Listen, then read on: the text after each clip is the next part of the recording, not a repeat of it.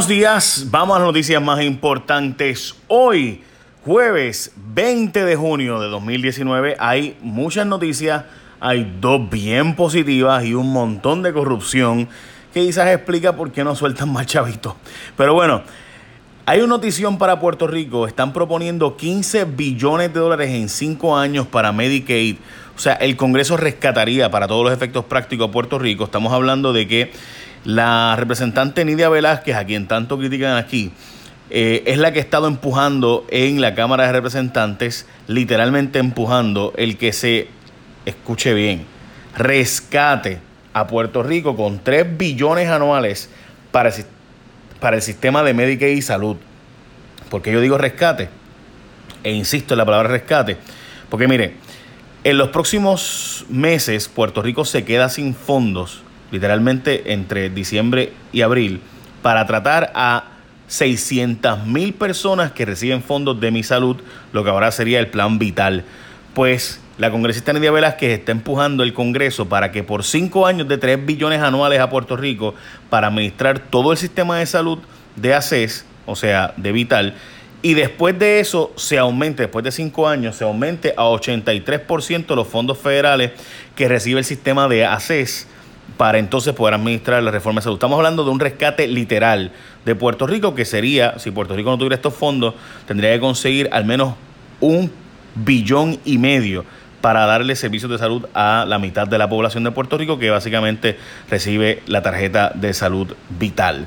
Así de importante es esta medida y por tanto, sin duda hay que buscar que el Congreso republicano, en la parte del Senado, que son los republicanos, aprueben esto porque esto está aprobándose en la Cámara con el empuje de Nidia Velázquez, pero y también hay que decir que se unió por fin Jennifer González a medida de Nidia Velázquez en vez de seguir peleando con ella, que es la que ha estado ayudando a Puerto Rico. Esos son los datos, eso no es mi opinión. Bailea político.com y bailea todo lo que hubo de tranque recientemente entre republicanos y demócratas, a ver si no fue Nidia Velázquez la que sacó la cara por Puerto Rico.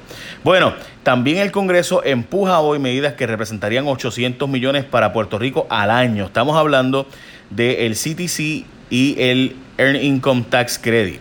O sea, sistema de niños dependientes donde los padres recibirían un reembolso por los hijos que tengan cuando obviamente trabajen, y ¿verdad? el seguro social, bla, bla.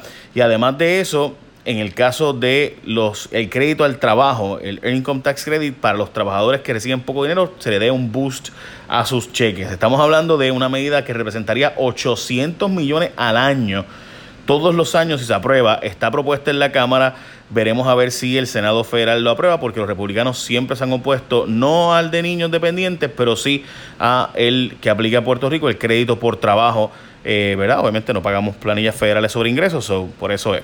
Así que de ahí estamos hablando de dos noticiones brutales. Y también una notición brutal es que este próximo domingo, yo sé, yo sé, tú me estás escuchando, ¿verdad?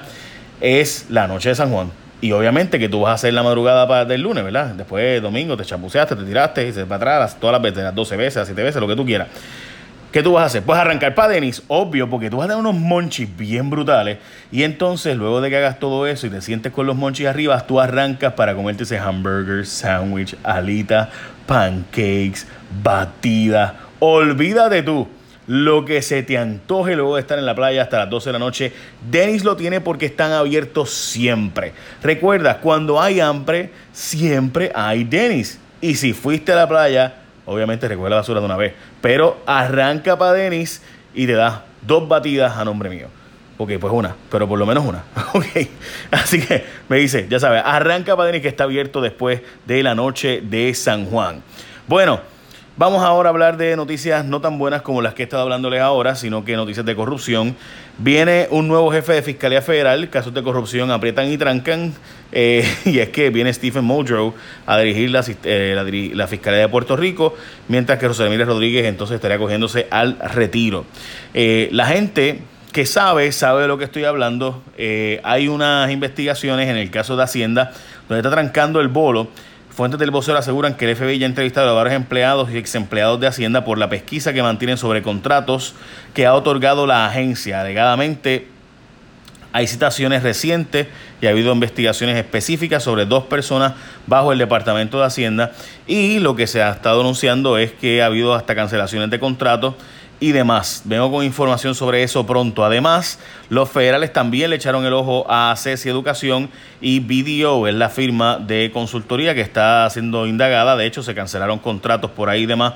Vengo con detalles sobre eso también. Pero en síntesis, hay investigaciones sobre muchos contratos de servicios que se, se estuvieron dando y demás. Hubo un horrendo matricidio en Canóvanas que ayer nos enteramos, un joven de 16 años que figuraba como desaparecido junto con su madre ayer confesó que él la había asesinado y llevó a la policía al lugar donde estaba tirado el cadáver que fue encontrado en estado de descomposición. Las autoridades mantienen bajo su custodia al menor. Al momento se desconoce si alguien más lo ayudó en el macabro asesinato terrible cuando vimos eso. Bueno, salió caro el racionamiento, 2.75 millones le costó a la autoridad de acueductos el racionamiento que por tres meses tuvo en siete municipios de la zona noroeste de Puerto Rico y que afectó a 67 mil abonados. Habrá rótulos nuevos en las calles para finales de año. Supuestamente a finales de 2019 se espera que puedan ser reemplazados los cientos de rótulos direccionales y de precaución que se supone que estén en las carreteras del país, pero que se les afectó por el huracán María. La autoridad de carreteras dice que está esperando por los chavitos federales. Bueno, sigue la nube negra en forenses. Pisan y no arranca, la directora está pidiendo chavos para tratar de evitar que nuevamente se den los atrasos en los safe kits de mujeres que son abusadas sexualmente en la mayoría de los casos. Eh, aunque los análisis de las pruebas que llevan están ah, adelantándose de los que ya estaban, el problema son los que llegan nuevos, porque llegan entre 8 a 10 casos por mes. O sea que en Puerto Rico se reporta en la policía solamente unos cuantos casos de eh, agresión sexual, pero realmente los hospitales, que solo llega uno de cada seis según se ha estimado, eh, que ocurren, pues llegan 8 a 10 casos por mes.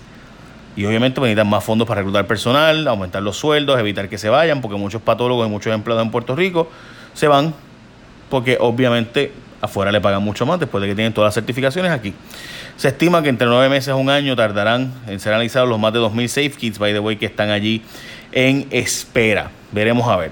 Y se esperaría eh, también que eh, los patólogos se le aumente sueldo a 150 mil de los 90 mil que vengan actualmente, porque cuando se van para Estados Unidos, pues cobran básicamente esas cantidades. El sistema de la tarjeta del PAN estará fuera de servicio el sábado que viene, este no, el próximo sábado, eh, donde va a estar fuera de servicio por 14 horas en lo que se da mantenimiento a la plataforma. Mientras que en, en Recursos Naturales están pidiendo que se abran los libros sobre las gestiones que ha hecho sobre el zoológico de Mayagüez, porque como ustedes recordarán en mi programa ya hizo Rayos X en el 2000, ¿qué fue eso? 2016. Eh, creo que fue que sacamos toda esta información de los estados en cómo estaban los animales y demás, pero ahora se prohíbe todas las visitas allí desde el huracán, así que no se sabe en qué estado están los animales y hay mucha información que está fluyendo. También se le cayeron los dientes de leche al niño. Hay un contrato bien raro, esta es mi columna hoy de primera hora. El Fondo del Seguro del Estado le dio un contrato a Cofarma eh, lleno de un montón de cosas raras que usted debe leer y está en primerahora.com si usted quiere saber más información. También está en mi Facebook e Instagram, J Fonseca PR. Bueno, gente, vamos ir más noticias hoy. Yo diría que esas son las más importantes de todas.